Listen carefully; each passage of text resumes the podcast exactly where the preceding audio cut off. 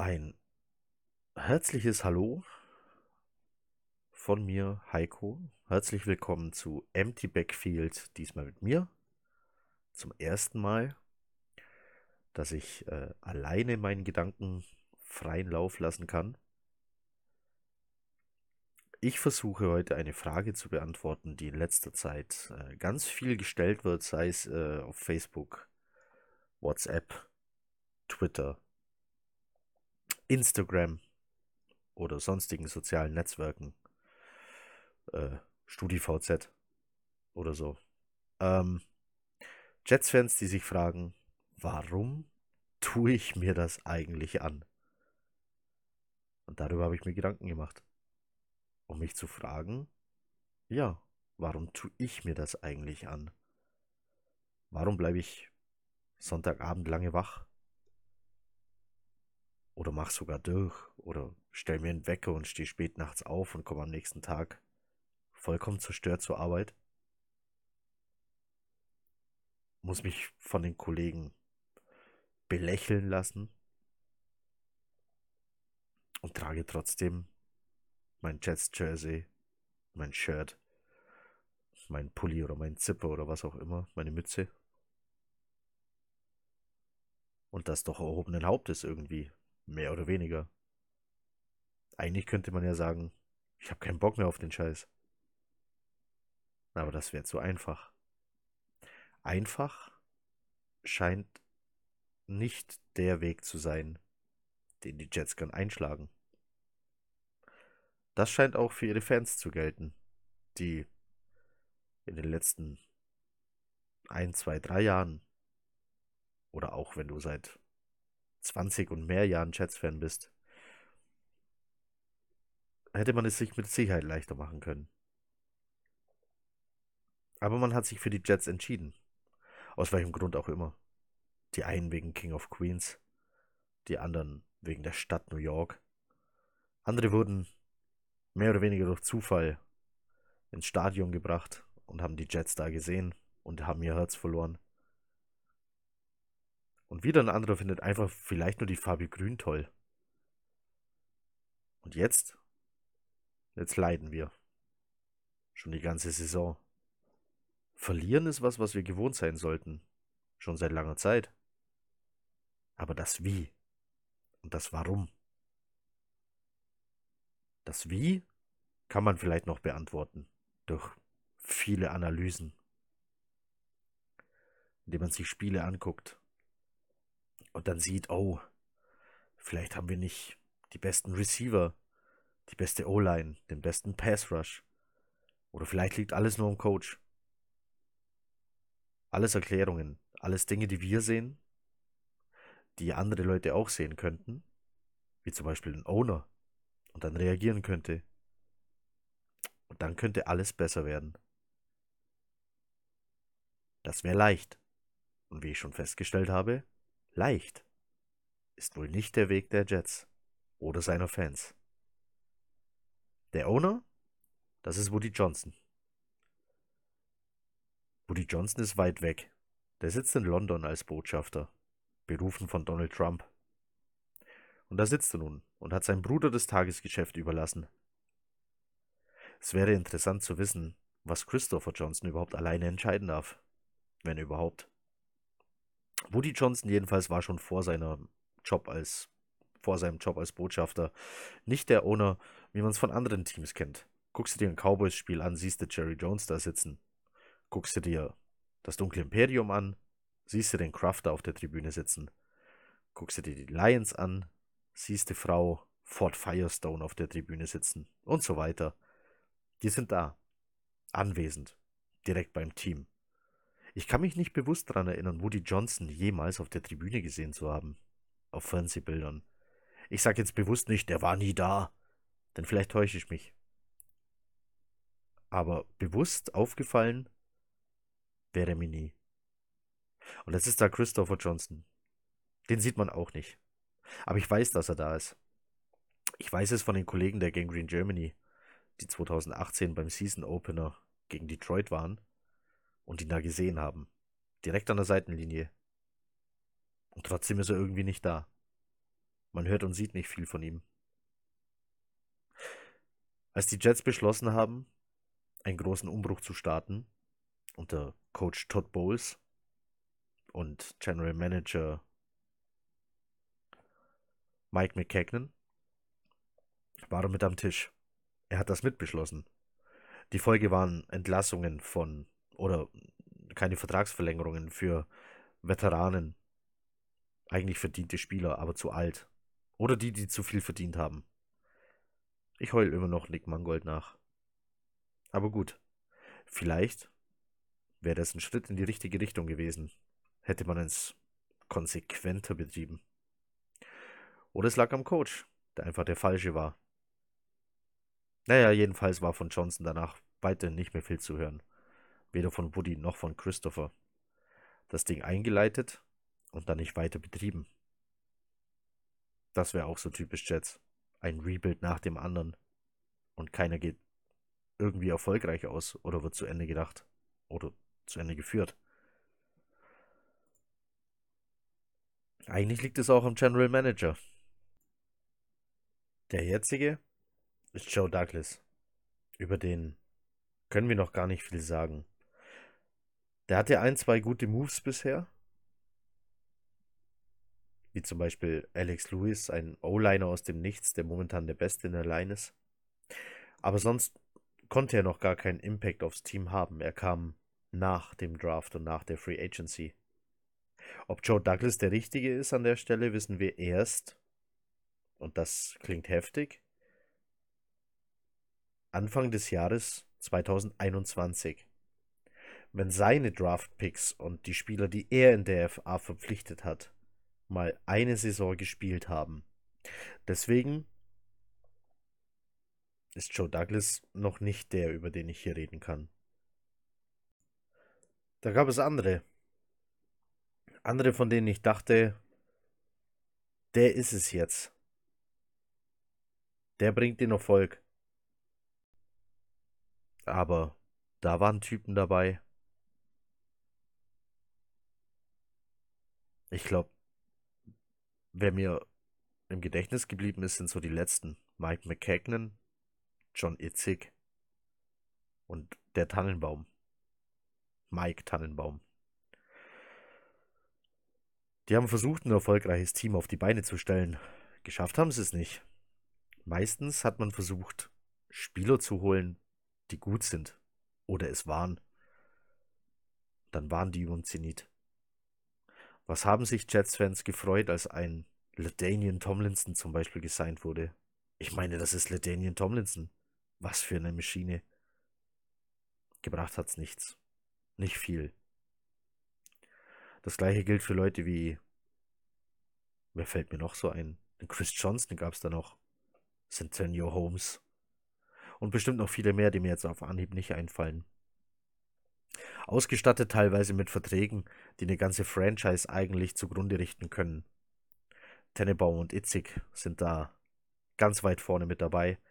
Frag mal einen Dolphins-Fan, was der von denen hält. Die waren da nämlich auch und haben das gleiche Spiel betrieben. Einfach große Namen mit viel Geld ins Team gelockt. Unabhängig davon, ob es ein Need ist, ob man die brauchen kann, ob die was bewegen können oder ob sie überhaupt noch was auf dem Kasten haben. So kannst du den Team natürlich auch kaputt machen. Aber der General Manager ist ja nicht der, der das Team dann trainieren muss. Der stellt es nur zusammen. Da hätten wir dann Typen wie Todd Bowles. Todd Bowles ist ein Megatyp, ich mag ihn. Todd Bowles ist ein toller Defense-Coordinator. Auch jetzt, wie man sieht. Also, mit dem Personal, das er hat, stellt er ganz schön was auf die Beine. Und das hat er auch vor seiner Zeit bei den Jets gemacht. Ein bisschen introvertiert an der Seitenlinie. Ja, gut, ein bisschen. Manchmal, manchmal habe ich mich gefragt, ob er noch atmet. Bis man dann ein nervöses Zucken in seinem Auge gesehen hat, wenn irgendwas auf dem Platz schief ging. Da wusste man, okay, wenigstens lebt er noch. Trotzdem ist er mir insgesamt als Person positiv in Erinnerung geblieben. Allein sein Auftritt vor der Presse nach Sam Donalds ersten Training, als er lachend aufs Rednerpult einschlägt und schreit, Yeah, he was great. I want to play him right now. Auf die Frage, was er von Sam Darnold, von Sam Darnolds ersten Training hält. Macht ihn sympathisch. Aber als Head Coach war er nicht unser Coach. 24 Siege, 40 Niederlagen. Da kannst du deinen Job nicht halten. Davor Rex Ryan. Naja, der war als Coach nicht schlecht. 46 Niederlagen, äh, Siege, 50 Niederlagen. Also Negativrekord. Davor Eric Mangini. Der war auch gut als Coach. Eigentlich. 23 Siege, 25 Niederlagen. Das ist einfach bitter, dass man Coaches hat, die vielleicht sogar ihren Job verstehen, dass man ein Team hat, bei dem man eigentlich positiv in die Saison geht und denkt, ja, komm, wir haben die Leute, die können ja alle was. Und irgendwie scheint es einfach nicht zusammenzupassen. Der falsche Coach zur falschen Zeit oder der falsche Receiver zur falschen Zeit der falsche Quarterback zur falschen Zeit oder gar kein Quarterback. Oder vier Quarterbacks, von denen keiner was kann. Irgendwas fehlt immer. So ein letztes Puzzlestück. Irgendeine Stellschraube, die nicht richtig hängt. Und an der man drehen müsste. Jetzt müsste man diese richtige Stellschraube finden. Naja, neuer Coach. Kann man probieren. Der jetzige ist Adam Gaze. Adam Gaze. Adam Gaze erinnert mich äh, an manche Trainer aus Hollywood-Filmen. Wie zum Beispiel den ähm, We Are Marshall-Film. Als Matthew McConaughey als Coach engagiert wird, weil er mit, mit feurigen Reden alle von sich überzeugt. Und alle mit seinem Eifer packt und seiner Leidenschaft. Und dann geht's doch in die Hose. Im Film liegt's daran, dass er kein Personal hatte. Wir haben Le'Veon Bell, CJ Mosley. Wir haben keine schlechten Receiver. Meinetwegen sind es One-Trick-Ponys wie in Robbie Anderson, von dem man sagt, er kann einfach nur schnell gerade ausrennen. Ja, aber dann lass ihn doch einfach schnell gerade ausrennen, wenn er das kann. Wenn es was bringt. Kommt vielleicht ein 92er Touchdown dabei raus. Kann funktionieren. Wir haben Jamal Adams.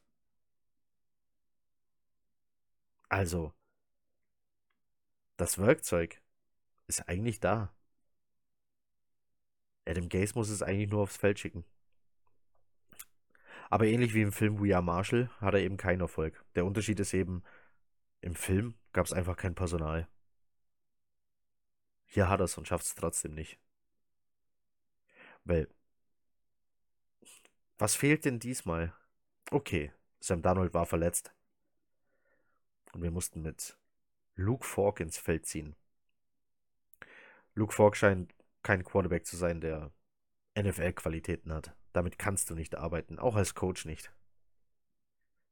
Also gut, dann läufst du eben. Aber doch nicht nur durch die Mitte. Bevor ich mich jetzt wieder darauf stürze, dass ich Adam Gaze als Coach für den Falschen halte, ähm, lasse ich das lieber. Fakt ist, es muss zusammenpassen und irgendwie passt es nicht. Die Jets stehen schlechter, mussten sich zum Beispiel gegen New England Patriots sogar abschlachten lassen. Das ist jetzt auch nichts, was ich auf Adam Gates schieben will. Also nicht hier, nicht in diesem Empty Backfield. Die Patriots sind dieses Jahr einfach mal wieder leider außerhalb unserer Sphären einfach viel zu stark. Ich glaube, die zu schlagen, dafür brauchst du mehr als nur ein Puzzlestück oder eine Stellschraube. Mithalten wäre schon schön. Das Spiel offen halten.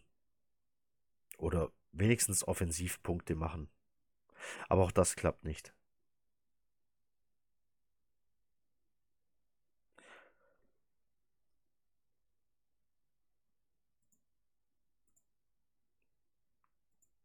Die letzte erfolgreiche Saison, das letzte Mal, als wir die Division gewonnen haben, war 2002. Das letzte Mal in den Playoffs 2010. Wer tut sich das an? immer und immer wieder. Okay, manchmal wirst du bei der Stange gehalten durch Motivationsschübe, ein bisschen Optimismus. Das Spiel gegen die Dallas Cowboys zum Beispiel. Da war doch alles gut. Die Offense war toll, die Defense war gut und hat am Schluss gehalten. Man war ein Footballteam. Und genau solche Strohhalme, an die klammert man sich dann. Wenn man fast schon nichts anderes hat. Aber so langsam höre ich heraus, dass auch davon langsam die Leute die Schnauze voll haben. Sich an diesen Strohhalm klammern zu müssen. Und nicht endlich sagen zu können, vor jedem Spiel, wir können die schlagen. Sondern sagen müssen, na hoffentlich verlieren wir nicht so hoch. Hoffentlich verlieren wir nicht so hoch. Das zeigt, du bist Fan von einem Team, das Kacke ist. Also warum tust du dir das an? Warum tue ich mir das an? Wie ich schon mal sagte heute, hatte jeder von uns seinen Grund, sich die Jets auszusuchen. Und in Deutschland wird Fan sein anders definiert als vielleicht in Amerika. Wenn du in Amerika jemanden triffst, der sagt, ja, ich bin auch Fan von Team XY, zum Beispiel den Jets, dann weiß der vielleicht nicht mal, wer Joe Namath ist. Kann sein, dass der irgendwann mal ein Spiel gesehen hat, in dem er den Jets die Daumen gedrückt hat. Und dann nennt er sich Fan. Bei uns ist das anders. Wir sind alle mit anderen Sportarten aufgewachsen, die eine sogenannte Fankultur haben. Auch das ist ein anderes Thema. Ähm, für einen anderen Podcast, einer anderen Sportart. Aber ihr wisst, was ich meine. Fan sein ist was anderes als Sympathisant oder Follower, sagt man heute ja auch ganz gern, zumindest in den sozialen Medien. Fan sein ist, da bringst du dich mit ein, mit allem, mit deinen Emotionen, machst dich selber eigentlich damit kaputt.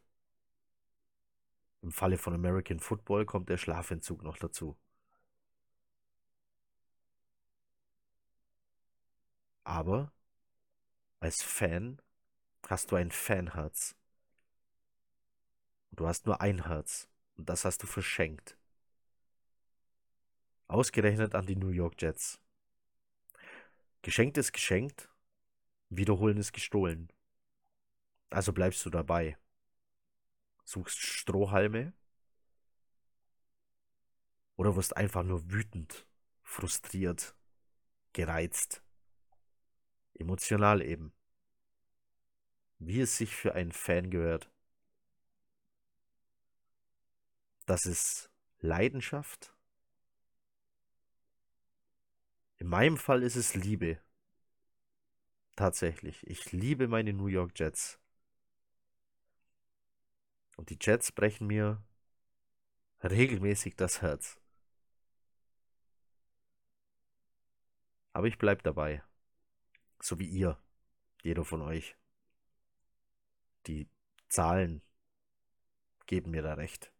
In der Facebook-Gruppe werden es nicht weniger Leute. Und noch keiner hat irgendwie gesagt, ich habe keinen Bock mehr auf den Scheiß, ich werde jetzt Fan von irgendeinem Team, das mehr Siege hat als wir. Macht man nicht. Vielleicht ist ein Jets-Fan einfach eine besondere Sorte Mensch, der keinen Erfolg braucht, um sein Team zu lieben, sondern irgendwas anderes. Einen Spieler, irgendein Teil der Geschichte, das ich garantiere es in meinem Fall, und das muss ich jetzt sagen, bevor ich zum Ende komme,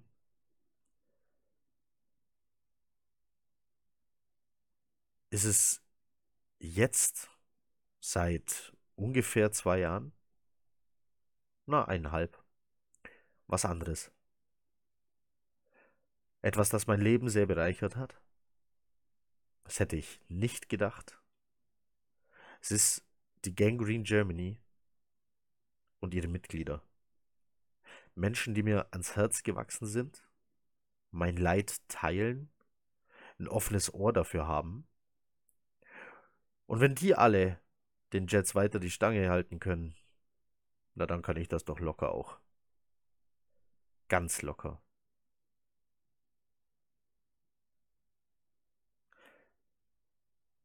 Ich bedanke mich für die Aufmerksamkeit und bei der Gangrene Germany dafür, dass sie es mir viel leichter machen, die Frage zu beantworten, warum tue ich mir das eigentlich an?